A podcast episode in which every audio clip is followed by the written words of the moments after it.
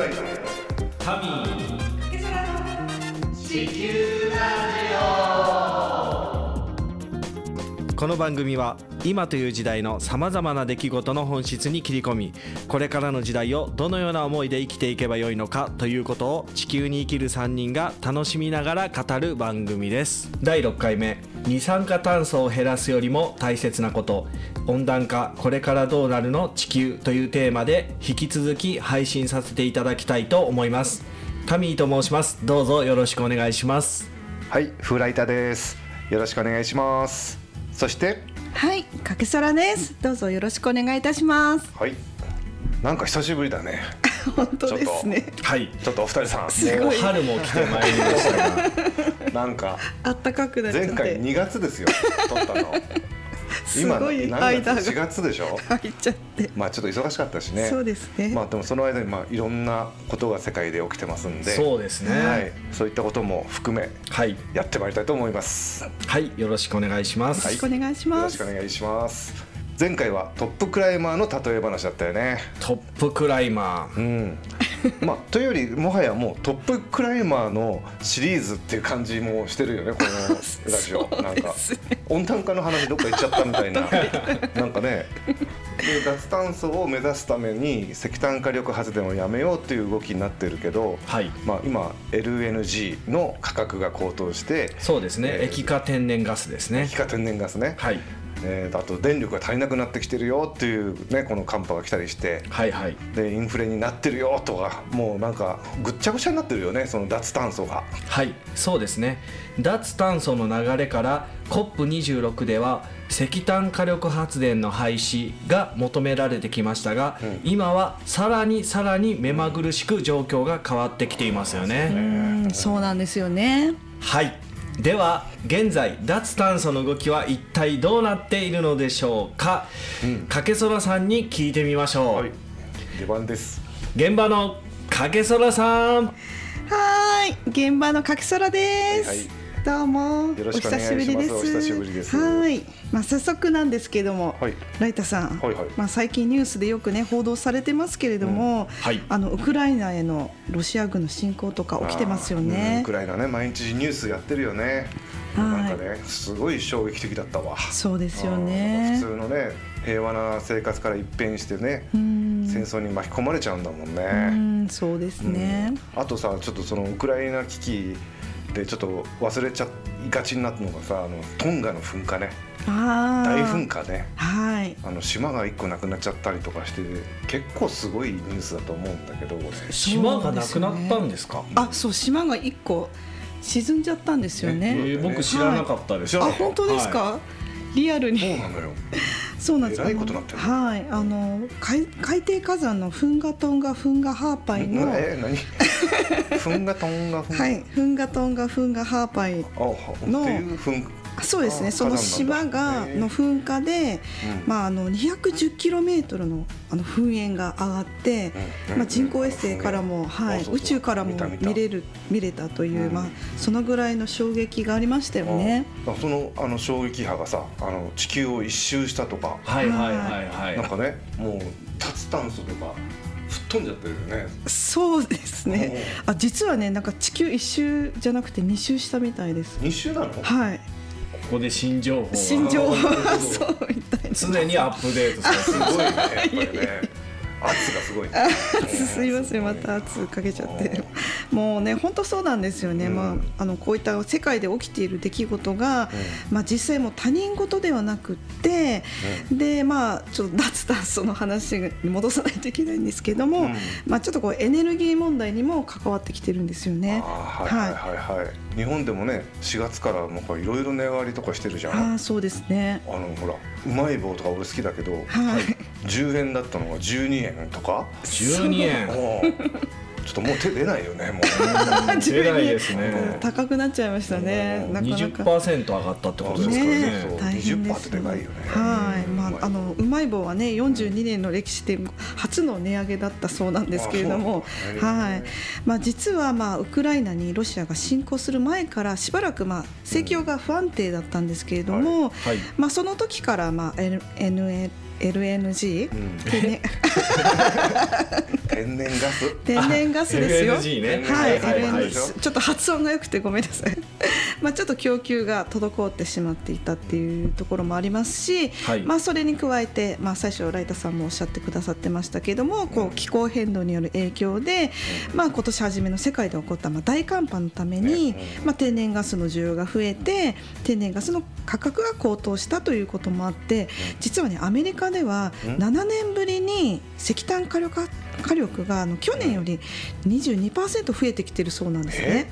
アメリカが？はい、あの石炭火力ダメって言ってたのに？増えとるやないかめっちゃ増えています。はい。でそれに加えて EU でもまあ実際こうに2021年3月の第1週において欧州の発電所が使用した石炭の量は前年同期比で51%も多かったそうなんですよ。もう1.5倍に量がうん使用量が増えてましてで、まあ、2021年の石炭火力による発電量は昨年昨年比18%増と、まあ、およそ10年ぶりの増加となっているんですよ。はい。増えてるんだね。そうです。うん。石炭火力がとても増えているということなんですけれども、はい。COP26 での石炭火力のあのねせ反対の話。ってはいはいはいはい。どこ行っちゃったの？そうですね。そうです増えてんの？はいまあ、あの寒波とか、まあ、盛況の不安定とか、まあ、事情があるにせよなんですけれども、まあ、さらに今回のロシアへの経済制裁ですよね。これが、まあ、さらにこのエネルギー不足を加速しているという原因でもあるのですが、あのウクライナ侵攻によるロシアへの経済制裁であのアメリカのバイデン大統領はうん。3月8日にロシア産の原油とかあと液化天然ガス LNG ですね、うんはいはい。まあ、石炭とかの化石燃料の輸入を禁止すると発表されたんですよ。うん。はい。そうか。なんか言ってたよね禁止するって。そうですね。はい、そうなんですよね。で、まああのアメリカのロシアからの石油とか天然ガスとかの化石燃料の依存度はまあもともと8%でそんなに多くはなかったんですけれども、はい。まあ2021年から徐々に依存度を減らしていくという流れにはなっていったんですね。うんうん。でそれに加えてイギリスも同日にロシア産の原油の輸入を数ヶ月かけて段階的に禁止する計画を発表したんです。ああじゃあ経済経済制裁が進んでるってことだね。そうですね。ただまあイギリスはあの天然ガスと石炭の輸入は継続するとしまして、うん。まあ、ロシア産の化石燃料への依存度がより高い他のこう欧州諸国、うんうん。まあ、例えばドイツなどですね、はいはいはい。でまあ、EU 全体としては輸入はまだ継続はしているんですよ。そこはやめないんだな。あそうですね。はい、COP26 では化石燃料に対してねあんだけ非難してたのにね。はい、全然脱炭素とか吹っ飛んじゃってるね完全に。何回も言うけど。そう言です。わしてもらいたい そうですね。まあ、現実 EU はあのロシアから輸出される化石燃料のこう総輸出量の内訳に対して46.7%とかなりの依存度となってるんですね。はいまあ、つまりあのロシアの化石燃料の輸出先は半分くらいが EU となっているということなんですよ。あじゃあこの戦争にはさ俺反対だけど、はいねエネルギーが足りなくなっちゃうからこうなんか微妙な感じがするね。はい、そうなんですよね。で、まあイギリスは天然ガスのあの4%しかロシアに頼ってないんですけれども、まあドイツではあの50%依存してまして、でブルガリアでは100%ロシアに輸入を依存しているので、100%、はい、100%なんですよね、まあ、ちょっとこの経済制裁について渋ってはいたんですが、まあ、最終的にはね EU のあの決定事項として経済制裁に同意されたそうです。でまあ、実際にその経済制裁の前日7日にロシアから天然ガスの供給を止めるという提示があったので、まあ、こう今までエネルギー源をロシアに依存していたのが、まあ、はい。脱ロシアという形で、まあ、イギリスは1年以内に天然ガスの輸入を輸入量を3分の1に減らす方向で進んでいるようです。なんかやり取りがなんかものすごい複雑というかね。なんはい。かこの戦争の状態でなければ問題なかったんだろうけどね。そうですね、うん。まあ、ちょっとこの経済制裁っていうのは、まあ、諸刃の剣とも言われているゆえんなんですけれどもこういった現状がございまして、はい。はい。でまあ、実際ねこの再生可能エネルギーも、まあ、ヨーロッパではねあの去年から天候に左右されて機能しなくて、うんそうですね。でさらに原油や天然ガスを輸入禁止となると、まあ、エネルギーが実際足りなくなってしまうじゃないですか、それであの石炭火力発電を再稼働するという流れが、まあ、EU の中で進めているそうでして、まあ、こう天然ガスが手に入らない分、うん。これをきっかけに石炭火力がまた使われていくのではないかと言われております。もう何度も言わせてもらうけどあんだけ石炭火力が反対してたよね。すごい勢いで。そうです。ねずいぶんもうでももうじ事情は事情であるんだろうけどまあか話がかなり変わってきてるよね。そうですね。かなりあのこの石炭火力をめぐるうん。あの環境が変わってはきているんですけれども、はい。まあ、他にはあのインドや中国はあのロシアへの経済制裁に反対している国なんですけれども、まあ、その後あのインドは経済制裁をすると、まあ、発表はされたんですけれども、うん。はい。まあ、あの経済制裁をしないっていうのはあうん。の中立的な立場からという考えもあるようなんですけれども、うん。はい。まあ、これらの国々はあのロシアからの化石燃料の、まあ、EU の2番目の輸入国ですので、まあ、現実として、まあ、こうそういったインドとか、まあ、ブラジルとかもそうなんですけど新興国とか、まあ、他のアジアの国では経済を優先するといううん。傾向があるんですね、なんかあのいろんな問題があったとしても。なので、まあ、せ世界全体の石炭の利用としては、アジアでも約80%ほどが石炭火力を使われているという現実があるんですうんね。そんなに使われてるんだね。はいあーまあどうしても自分の国を守る方向になっちゃうんだよな。うん。まあでもさ日本とか先進国とかはさ石炭火力の支援は脱炭素ってことで撤退をしてるんでしょ？はい。そうですねなんかそんな話だったじゃん、はいはい。そうでしたね。ね途上国は石炭火力が欲しいけど実際困っちゃうよね支援をもらわないとね、そうなんです。そこでですね、あの電力施設の支援において、うん。今までこう日本と価格競争で争っていた中国が一気に石炭火力発電のアジア諸国への支援援助に進出してきたんです出ました中国ですかはい。あー出てきました出てきました。というのもですね、まあはい。2013年以来、うん。中国は広域経済構想であるあの一帯一路構想、うんまあ、つまりこう現代のシルクロードを作ろうという計画なんですけれどもはい。まあ、海外において、まあ、2680万キロワットの石炭火力発電所を建設するためにぼ5兆円以上の資金を投じてきたんです。まあ、つまり中国は他の途上国の支援を通じて石炭火力を広げようとしていまして、ほうほうほうでまあ、脱炭素の流れからうん。日本や韓国がまあ石炭火力から撤退したということもあって、うん。2019年の8月には中国を除く世界全体の石炭火力発電所建設のうち72%が中国によってシェアされる状態になりました。え？ほとんど中国の火火力発電そうなんですよ。一人勝ちってこと？はい。先ほど世界の石炭火力発電のうち約うん。80%がアジア諸国だって言ってましたようね、ん。うわ。えーとじゃあさ中国製の石炭火力が世界でもうほぼほぼ占めてるってことか。はい、うん。もうそうなんです。まあ他にもユーラシアとか南アフリカなど60 60のあの新規の石炭火力事業において、まあ、ほぼ全額が中国の銀行によって融資されてまして、まあ、独自のルートで資源の発掘もしながら150カ国に供給もしているという状況になっているのが現状なんですね。はい。まあ、脱炭素の風評から、まあ、先進国は石炭火力から撤退して、でまあ、日本とか韓国とかは、まあ、あとアジア開発開発銀行、まあ、アジア諸国を開発支援をしている国際機機関があるんですけれどもそれも石炭火力発電事業から撤退するとなれば今後は中国が世界市場に完全に独占するのではないかという懸念もあったのですがそれが実現してしまったという形なんですね。ほぼ全額が中国の銀行って言ってたよね今ねはい、そうですね。経済的にさマウント取ってるように見えるんだけど、うんね、しかもさ、こんなことじゃ脱炭素なんてできっこないじゃんって。だって日本を辞めても中国はたくさん石炭火力うん。作ってるってことだもんね、そうですね。うん、そもそもそのね全然足並みなんか揃っちゃいないし結局二酸化炭素増える一方じゃん。こんなじゃん。なぜ山に登るのかそこに山があるからだバイジョージ・マロンもうぜ完全に油断してたわ今。油断してたでしょ圧がジョーすジ・マロに来たよまた出ましたねうん忘れとったわはい。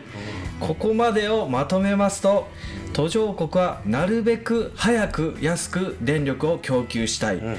そのニーズがあるところに中国が石炭火力で一気に駆け込んできました、うん。その狙いは経済市場の拡大が思惑としてあるのではないでしょうか。たとえ環境性能の良い発電施設で途上国を支援したくても結果としては一国の独占に近い状態になっていると言えますそもそも脱炭素はもともとは地球環境を守る目的だったと思うのですがうんうん現実が逆行しているということはやはり足並みソロワンナーたちがマウントを取り合っているという原因がこうした結果を生んでいるのではないでしょうか。なんかさみんな本当に地球環境のことを本当に考えてんのかい かなり経済優先の流れになってきてるじゃん。ねえみんな地球に住んでんだからとか、はい。その共同体だっていうさ、ね、タミーもかけそらさんも言ってたじゃない。宇宙船地球号か。はい。はい。その視点が完全に抜き抜け落ちてるよもうこ本の状況。当にそうなんです、うん。はい。はいそうなんですよね、まあ、中国もね自国の利益を考えているとこもあったでしょうが、まあ、この中国の広域経済構想の一帯一路に対抗してあのグローバルゲートウェイという途上国への支援計画を昨年12月から EU が名乗り出したんです。グローバルゲートウェイ。はい高輪ゲートウェイじゃなくて？そうです。似てますけどね。似てますけど高輪ゲートウェイ駅ではないんです。はい。次は高輪ゲートウェイ。高輪ゲートウェイ。顔。お出口は右側です。The next station is 高輪ゲートウェイ。JK21 ちょっと自由すぎじゃない違いました？高輪ゲートウェイではなかったですか？ないないんですね。ないっっていう話だったていうんですあ話だから。すみません。失礼いたしました。これ言いたかったのはわかるけど。いやいや別に言いたかったわけじゃない。高輪ゲートウェイだと思ったから言っただけなんですけどではなかったんですはい。ああはい。失礼しました。じゃああの掛沢さんにはい戻したいと思います。グローバルグローバルゲートウェイですね。お願いします、はい、この中国の途上国支援では、まあ、お融資願いしますね。あすいません。私が間違えたみたい。融資を受けた、まあ、国々の債務が持続か不可能な水準に膨らんでしまって、まあ、借金が返せないくらいの問題になっていて、まあ、それがね他国から批判が上がっていたんですよね。あーそうなの、そうなんです。中国からの借金で経済の方が持続可能になってないってことだね。そうなんです。不可能になっておりまして、まあ、大変不名誉なんですけれども、まあ、この中国の経済政策は、まあ、略奪的な融資とか借金付け外交などと呼ばれてましてすごい呼ばれはい。すごい 言われようですけどね、はい、私が言ったじゃわけじゃないですよ。はい、で、まあ、EU は、まあ、その過剰債務に陥るリスクを抑えるために、まあ、EU は公正かつ有利な条件で資金援助を提供すると発表されたんですね。なんかそれ良さそうだねじゃあね。はい、みんな借金がちょっと楽になるってことだよね。はい、そうですね。ただこれにもねちょっと賛否両両論あるみたいで、はい。まあ融資を受けている途上国はまあインフラを充実させていきたいけれど、まあ資金不足のため支援を受けなければうん。インフラ整備はできなかったという実情もありまして、まあ支援を求めていたっていううんまあニーズがあったんですよね。うん。であの中国はまあ口も出すんですけど、うん。まあ、お金も出すというスタタンスで、はい。なんですね。う んでヨーロッパは、まあ、口は出すけどお金は出さないというスタンスだったので、金は出さない。そうそう。今までは。い、口は出すけどっていう、はい。うん。まだ中国の方が、まあ、インフラを整備を進めるには良いのではないかという意見もあったんです。まあじゃあどっちもどっちな感じなんだねなるほど。そうですね。ただまあこのグローバルゲートウェイは今回はまあ資金調達を EU もしていこうという流れと、うん。まあ人道的な支援もしていくということで、はい。まあ、ちょっとあの形成する形になってるんですけれども、まあ、この支援を始めたそうなので、まあ、今後どうなるかっていうところですよね。はい。うん。なぜ山に登るの？そこに山があるからだはいジョージマロンなんかちょっと変えてきたの言い方を。さっき目つぶってました。今今もう満面のすごい笑顔今もうだいぶ慣れてきたけどな。うんはいここで振り返りますと日本の途上国への石炭火力発電の支援撤退から中国の進出、はい。そして EU の牽制による進出という、確かに途上国を支援する形で各国が動いてはいるのですが、地球環境や人道的な面よりもやはり国益や経済を優先する面が目立ちますよね。まあねなんだかそんなつもりはないんだろうけどね。途上国を開発する上で、まあ、そのやってる中でこうマウントマウントマウントマウントし合ってる感じなんだろうね思惑だらけで。まあ何が正しいのか分かんないよね。いつまで続くんだろうこのマウント。そうですね。うん。もう終わりないじゃんこれって。だって、はい。このマウントを取り続けてたら。ずっとそうじゃん。だってもう地球サミットの頃からそうだよね。はい、そうなんです。はい、1992年の地球サミットから少しずつ考えがまとまってはきているのですが、うん。結局やはり経済優先になってしまい一歩ずつ進んでいるようには見えますが、これらの各国の動きを見るとやはりその歩みは遅いように感じます。ね。はいこの歩みの遅さはこれまで何度も言いましたが、はい。足並み揃わんなーとはい。マウント取りをし合ううん。トップクライマーたちがやはり原因ではないでしょうか。原因結果の法則。はい。各国の主張としては自国の文化や生活がありますしそれらは個性とも言えますのでそれらを否定することはできません。はいむしろいろいろな意見が出るのは民主主義的で良いのかもしれません。ただこのように足並み揃わんなーでマウントを取り合えば結局自分さえ良ければ他はどうなってもいいという思いが加速するのではないでしょうか。加速加速するじゃなくて。バッチリ言えてましたけ言えどねてましたね。加速って言っちゃったそっちが違います。そっから間違えたまあねこう足並み揃わんなっていうのは、まあ、つまりねこう周りのことを考えずに、まあ、自分の考えだけを主張するっていうことなんですよね。はい。まあ、そしてまあ自分の考えを主張だけして、まあ、さらに頂点に上りたい、ん。まあ、つまりマウントを取ろうとする人がまあ近くにいた、まあ、その人とはちょっとね、うん。こううまく関係を結べる感じがしないですよしないね。絶対嫌だよね、うん。そんな人とはお近づきになりたくないもんな。そうですよね。実際、そうですよね、うんはい。さらに言えば自分さえ良ければ他はどうなってもいいというのは、ある意味周りをコントロールしたい優位に立ちたいという言い方もできますよね。だだからあれだね。COP26 でほら掛園さん言ってたじゃん。各国の思惑が交差する会議って、あそうですね。言われてたっていう、はい。それがこういうわけなんだよこれ、はい。はいうん。つまりこの足並み揃わんなーでマウントを取り合うこと、これらはつまりエゴというものではないでしょうか。エゴ、はい、うん確かにもうこれエゴだよね。もうエゴですよねエゴだよね、はい、普通にさもうなんかニュースとかで見てる分にはなんか頭のいい人たちがいろいろ国益のために普通にやってることって、まあ、自然に思ってたけどもうこのそれぞれの国の一連の動きをさその2人が、ね、教えてくれたそれを聞いてたらさすっきりさっぱり気持ちのいい話じゃないよね。はい、そうですね。これって。まあ、振り返れば産業革命の時代から急激に二酸化炭素が増えてきたというデータからも指し示されているのですが人類の歴史を振り返ると確かに経済発展は文明の発展にも寄与してきたんですけれども一方でこうした各国の思惑エゴも常にあったように思います確かに確かにこの経済とか地球温暖化問題だけじゃなくてさ国益のために過去にはほら戦争とかもあるわけじゃない？そうですね。ね足並みなんか絶対揃ってないし。ねマウントも取ってるわ。もう歴史ずっとそんなだわ。はいそうです。このエゴによって常に足並みが揃わずマウントを取り合ってきました。はい。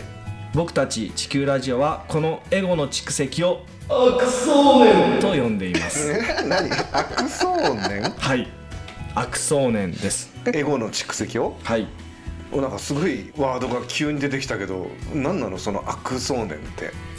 初めて聞く言葉かもしれませんがうんあんまり聞きなじみがないね。今日はここまでです。え？ー、そうなの？めちゃめちゃ気になるよそれ。初めて聞く言葉だね。悪想念 まあなんかわかるけどね。なんとなくイメージは。まあじゃあ次回まあそこを切り込んでいくってことでいいのかな、はい。竹澤さん。そうですね。じゃあでは次回はアクソーネについてお話しさせていただきましょうか。はい。アクソーネンについて話していきましょう。はい。ちょっとどうすりゃいいの？はい。あもう悪想念ってそういう言い方しなきゃいけないってことなのかな。いやいやいやそんな強強制とか義務では全くないのではいもうじゃあ締めに行きましょうか、ちょっともう一回だけ聞きたいな二人同時にせーのはいはいはいあもう一回 OK はいじゃあえっ、とまあ気になるとこですけどこの悪想念って何なんだよということで次回、えー、とリスナーの皆さんお楽しみにということでお聞き逃しなくはいではまた次回。せーの。ゲット！アコンパス！服装も一旦もめやめなさい。やめなさいって。